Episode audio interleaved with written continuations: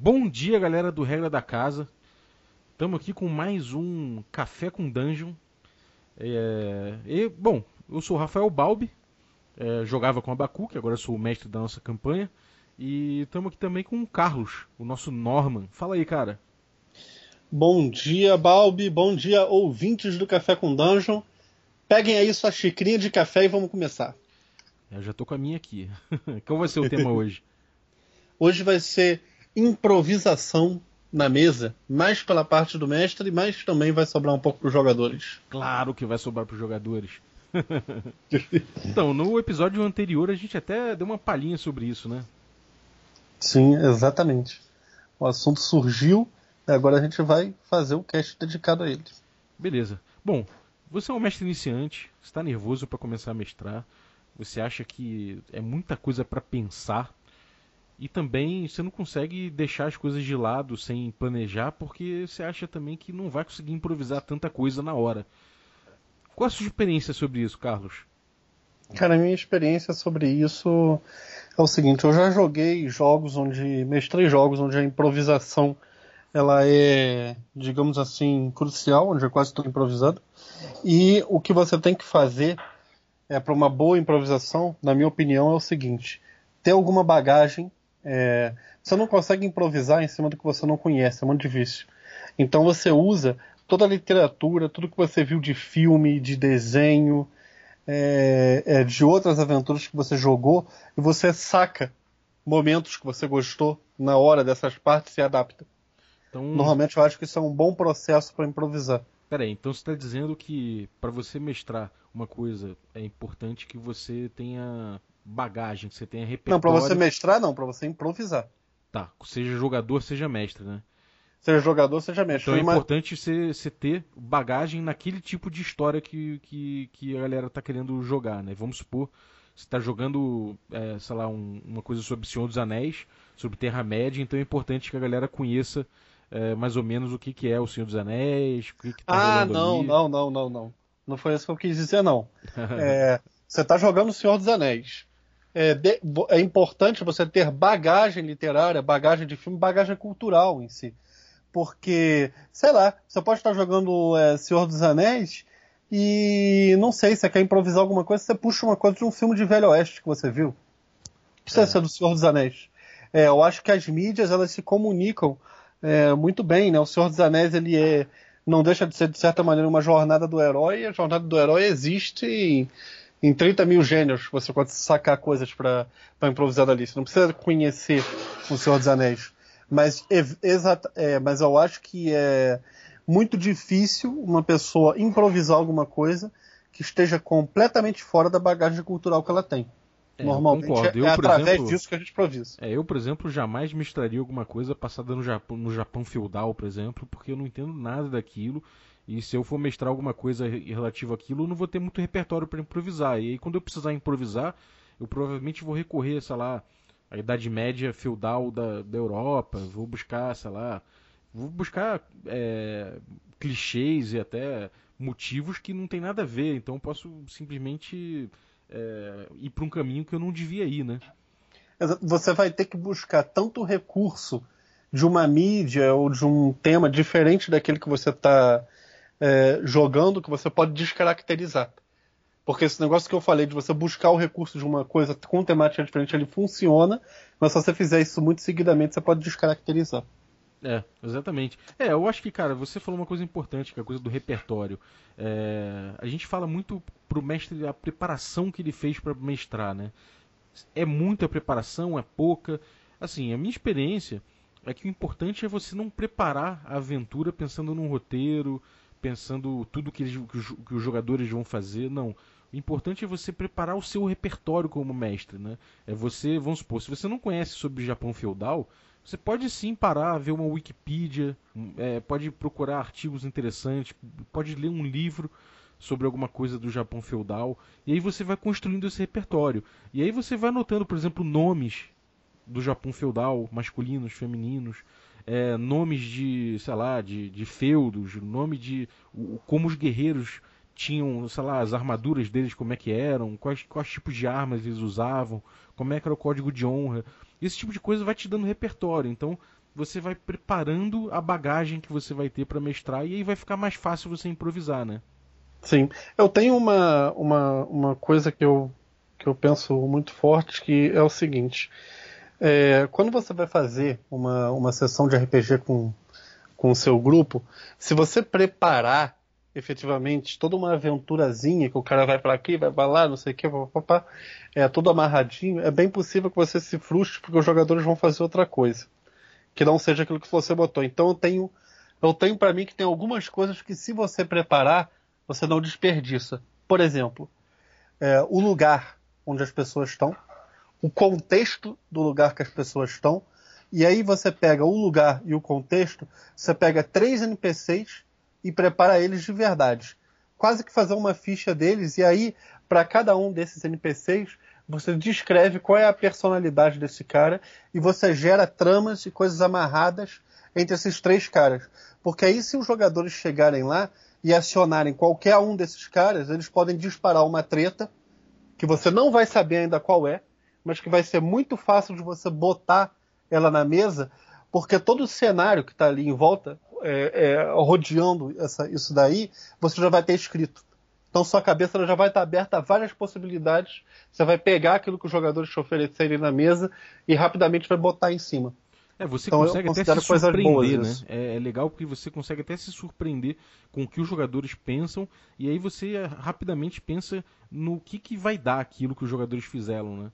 Exatamente. E você, Balbo, o que, que você acha que vale a pena preparar para uma sessão? Cara, eu gosto de preparar eh, justamente detalhes sobre o cenário. até falei um pouquinho nisso no primeiro episódio aqui do Café com Dungeon. É, como é mais ou menos essa preparação de, de, uma, de, uma, de um cenário e não de uma de uma situação, né? E não de um roteiro, né? Eu gosto de preparar a situação, eu gosto de preparar a treta. Eu gosto de pensar qual é a treta que está imperando aqui, porque o que está movendo os jogadores nesse momento, quem está envolvido com essa treta, né? E, e o que, que e quem são essas pessoas? Aí a partir disso você, quando tem isso bem solidificado, as intenções do, dos NPCs, o que, que, eles podem abrir mão, do que, que eles não podem, quais são os objetivos a curto prazo, a médio prazo, quando você tem isso na cabeça, você deixa com que tudo flua mais naturalmente, entendeu? Eu acho que essa bagagem é importante você ter. Outra coisa que eu acho legal de ter é uma lista de nomes. Se você está num lugar que tem uns nomes meio árabes, então faz uma lista de nomes, cara. Volta e meia os jogadores falam, qual é o nome desse cara? Daí você fica naquela de, hum, sei lá, o nome do cara é Destructor. Sei lá, você vai dar uns nomes que às vezes nem são maneiros e que não tem nada a ver com o teu cenário, sabe? Não tem a ver com o tipo de atmosfera que você quer imprimir, que você quer invocar. Então, prepara nomes legais para você dar para seus personagens, entendeu? Prepara também alguma, tipo, é, prepara alguns alguns templatezinhos assim, sei lá, prepara o, sei lá, um cara normal da rua. Então você esboça esse cara só, pensa mais ou menos como é que seria um dia normal naquele local como é que como é que seriam os hábitos cotidianos daquelas pessoas. Só dá uma, uma passada nisso, escreve em três linhazinhas que você já tem alguma coisa para trabalhar em cima. Sim. Sabe uma coisa que eu gosto muito também? Linha do tempo. Quando os jogadores chegam nesse lugar aqui, por exemplo, nessa cidade aqui, é o que, que vai acontecer uma hora depois, duas horas depois, três horas depois. E muitas vezes são coisas que eu nem vou puxar, porque os jogadores não estão vendo, mas que eu sei que estão rolando. E alguma é, daquelas e... coisas pode rolar na frente dos jogadores ou não. Isso daí ajuda você a fazer um mundo que ele é, é mais vivo, mais verossímil. É, isso é legal, né? O que vai acontecer se os jogadores não interferirem, né? Exato. E não só se não interferirem. Por exemplo, é, é em mais é, duas horas desde que os jogadores é, chegaram nesse lugar, por exemplo, é, um coveiro vai desenterrar uma tumba dentro do, do cemitério desse lugar e achar um artefato amaldiçoado. Ele vai achar. Se os jogadores estiverem no cemitério, eles vão ver achando, isso daí vai ter um desencadeamento. Se eles não estiverem no cemitério, ele vai achar, e aí pode ser que tenha outro desencadeamento totalmente diferente. É, pode ser Eu que acho o Lorde local se aposse do item, né? Exato. Enfim.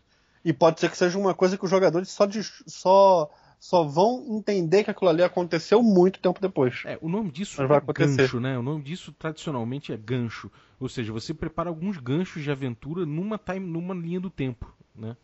Exato, mas não é só o gancho, né? Porque o gancho você tem que fisgar para ele rodar. Isso aí acontece. É, independente, independente do jogador. Exato. É, você não, não, não, não seria exatamente um gancho porque você não tá. Você não tá botando uma isca pros jogadores, né? Você não, tá é só, dar vida ao mundo mesmo. É, você é, tá você tá ao só mundo. deixando acontecer. É, é, eu, é, é, um, é, um, é uma espécie de gancho, né? Não deixa de ser um gancho, mas é uma Sim. coisa mais, mais é, relativa ao mundo e não relativa aos personagens. Isso é uma coisa interessante. Existe gente que mestra é, com base nos personagens. Tem gente que mestra com base um pouco mais no cenário, né? Uhum, Peraí. Exatamente. Deixa eu, deixa eu voltar aqui porque deu uma moto aqui. É, e tem gente que mestra mais com base no cenário, né? Eu acho que se você mestra com base nos personagens, você vai ficar muito focado no que eles estão fazendo ali e, e aí fica responsivo a isso. Se você está pensando mais no cenário, né? Se você tem um jogo mais é, voltado para como o cenário reage e tal, aí você pode fazer essas, coisas- essas coisas que o, que o Carlos está falando que eu acho muito interessante. Porque você está fazendo aquele cenário ficar mais vivo para reagir os jogadores. Então depende muito do teu estilo. É, eu acho que são formas excelentes de você montar o teu repertório. É, outra coisa também que eu acho interessante para improvisação, dentro do que você falou no episódio passado, é o seguinte: pode sim existir um momento em que os jogadores te coloquem numa situação é, ou perguntem alguma coisa que você, na hora você trava, na hora você não saiba. Por mais repertório que você tenha, ninguém é infalível. Aí você pega, cara, e pergunta pro jogador mesmo: ah, é? Você quer saber o que é isso? Diz aí você. É verdade. Se o cara chega. Se os jogadores falam que estão entrando num. Sei lá, estão entrando numa taverna específica, num local onde você não tinha planejado a taverna. E. Sei lá, você não sabe. Deu branco total, você não, conseguiu pensar em como é que é a cara do taverneiro, como é que é a taverna por fora, nem nada. E aí, tipo, porra, afinal de contas você tem muita carga nas costas do mestre, né? Sempre. Então você pode aliviar essa carga, você pode simplesmente passar a bola pro jogador e falar, então, cara, como é que é essa taverna aí? Porque o jogador, às vezes, com a mente mais fresca e fora daquela, daquele contexto todo, ele pode vir com uma ideia muito boa e pode vir com uma, daí uma taverna inesquecível. Sim, exatamente. Exatamente. E outra coisa que eu queria salientar não é bem como improvisar, mas da importância da improvisação. Eu acho que a improvisação ela é muito importante porque se você só prepara o fundamental para o seu jogo, ou seja, você só tem a base, algo muito fundamental, muito raiz para o seu jogo, você não vai se apegar muito a tudo que você escreveu. Ou seja, você vai deixar os jogadores agirem mais, tomarem mais decisões. Você tende a deixar o jogo mais é, fluir mais quando você não gastou horas e horas e horas e horas e horas a fio bolando uma coisa. E o grande barato do, do RPG é, realmente são os jogadores jogarem e fazerem o que eles quiserem ali com aquele mundo. E você, como mestre, usando aqueles fundamentos que você já preparou, é, quase que improvisar em cima. Eu acho a improvisação ela ajuda a garantir que os jogadores eles têm livre direito de agir durante o jogo. Exatamente, cara. E outra coisa, quando você está fazendo uma preparação para improvisar, você tem isso, você não vai abordar tudo porque você quer dar espaço para improvisar. Se você, quanto mais você escreve e detalha, mais você amarra o teu, o teu jogo como mestre. Então não é interessante você amarrar tanto, senão você vai ter que desamarrar quando os jogadores forem para outro canto. né? Eles vão te surpreender, isso é certo. Então é isso que o Carlos falou, cara. Você monta o repertório, não especifica tanto, deixa um espacinho com vácuo para que você consiga se mexer para lá e para cá. E não tenha medo, cara, porque eu acho que você, sempre que você estiver preparando repertório, o repertório ele é reciclável. Você consegue pegar alguma coisa que você não usou aqui e você joga lá para frente na aventura quando precisar, entendeu? Você consegue reciclar esse tipo de coisa, você não precisa jogar fora. Agora, quando você prepara uma coisa para uma pra uma é, para uma linha de para uma como é para uma para um, uma linha de trem, por exemplo, você vai ter que seguir esse esse caminho necessariamente, aí você está pensando em roteiro, aí a tua preparação, cara, ela não fica reciclável, porque passou já, entendeu? Já já aconteceu aquilo lá, então, sabe, você vai ter que jogar fora, infelizmente. É, cara, quando eu era adolescente, eu jogava com um grupo de RPG e o cara que ele mestre, ele mestrava dois grupos diferentes. Mas é, os dois grupos as pessoas se conheciam. E às vezes é, o pessoal dos grupos ia fazer alguma coisa junto e tudo, e quando o mestre não podia ir, uma pessoal do grupo naturalmente perguntava pro outro, e aí, o que que tá acontecendo na campanha, não sei o que, o que que vocês fizeram? E era engraçado porque é, os dois grupos faziam coisas totalmente diferentes e iam parar sempre no mesmo lugar. Ou seja, eu acho que essa é uma coisa horrível pra, pra mestre. Porque não importa o que o cara faça, o destino é esse aqui. Eu acho isso aí meio fatal. É uma maneira ruim de conduzir uma aventura. É, o que o cara tava fazendo no, no, fim das contas é que ele tava só dando uma ilusão de escolha pros jogadores dele, né? Exato. Eu não gosto, pelo menos. Eu odeio. Oh, cara, eu acho que o, o RPG ele acontece justamente nessa narrativa emergente, que é, que é narrativa que é construída em conjunto na mesa, né? Que é mediada pelas regras e, e, e pelo mestre. Se você é, não leva isso em conta, se você começa a podar os jogadores, mesmo que eles não saibam, você não está bem jogando RPG, você está jogando outra coisa, né? Exatamente, exatamente. E tem outro ponto aí que eu acho muito interessante, que são é, mestres que dentro da improvisação, isso daí eu acho que pode ser encarado totalmente é mestre que joga dado é, escondido do jogador, porque isso daí é, limita muito a improvisação e limita muito as possibilidades do jogo. Né? Você pode acabar com isso achando que está fazendo uma puta história, um negócio fantástico, que você está manipulando o resultado, está acontecendo o que você quer, mas na realidade você não está fazendo nada mais do que gerar um ambiente de jogo estéreo. É, onde... Você está tá controlando né, as possibilidades. Exato. Exato. Os jogadores não têm controle de nada quando você faz isso. É simples assim você salvar um jogador desse jeito, é, você está determinando a vida e a morte dos personagens, cara. Exatamente. Isso não é muito legal porque, é, de fato, você, você tá, não está permitindo que eles é, sofram das consequências do que eles, das, das opções que eles legitima, legitimamente tiveram e você também está impedindo que eles saboreiem a, a, real liberdade de um, de um jogo como esse, né? Exato. E, e, e se você estiver fazendo um jogo que se trata da, da jornada do herói, você não está deixando ninguém ser herói. Porque você não, não, não, não deixa. Ou você não está deixando as pessoas correrem risco real, porque você está manipulando o dado, então você mata e salva quem você quiser. E eu nunca vi um herói que não correu risco. Normalmente as pessoas se tornam heróis porque elas correm o risco e superam aquilo ali. E não há risco jogar dados escondidos. Quando você joga o dado escondido, você está determinando o que vai acontecer com cada um. É, realmente, se você chegou numa situação tão limite que você não pode deixar aquele dado, é, aquele número que caiu no dado, de, é, levar a aventura para frente, é porque alguma coisa errada aconteceu. Exatamente. Exatamente. E, e um dos pontos da, da, improvisação também é a morte né, dos personagens. Às vezes você não está esperando, mas um personagem morre no RPG. E o RPG não é um jogo. Né? Ele é um role-playing game. Game é jogo.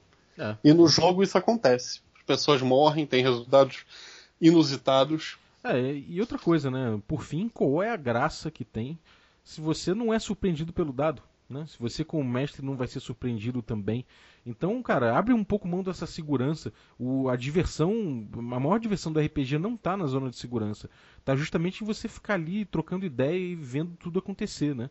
Como eles falam no, no, no outro sistema, no Dungeon, no Dungeon World, é, o mestre também joga para ver o que vai acontecer. Então não abra mão disso, porque isso é diversão. Exatamente, isso daí é, vai aumentar. Você pode ter certeza que você ter que encarar constantemente o resultado de dado vai aumentar muito o seu repertório de improvisação e o seu jogo de cintura como mestre. É isso aí. Eu acho que a gente já tem aqui uma tonelada aqui de, de dicas de improviso, dicas de mestragem. É, até para jogador mesmo, a gente falou de repertório para jogador, né? Então, uhum. bom, de forma geral é isso. Tem mais alguma coisa, mais alguma notinha pra galera? Não, tá falado. Então é isso, galera. Bom dia para vocês aí, que vocês tenham um dia proveitoso, é, um dia cheio de trabalho, cheio de aventura, cheio de romance e muito RPG aí na semana para vocês. É, fiquem ligados que toda semana a gente tem conteúdo saindo aí no YouTube, no Twitch. É, acompanhe nas nossas redes sociais. É, compartilhe nosso conteúdo para ajudar a gente a crescer e que a gente garante que a gente só vai melhorar. Exatamente, galera. Curtam nossos canais, vejam nossos vídeos, tomem o seu cafezinho com café com dungeon e bom dia para vocês. Um abraço. Falou.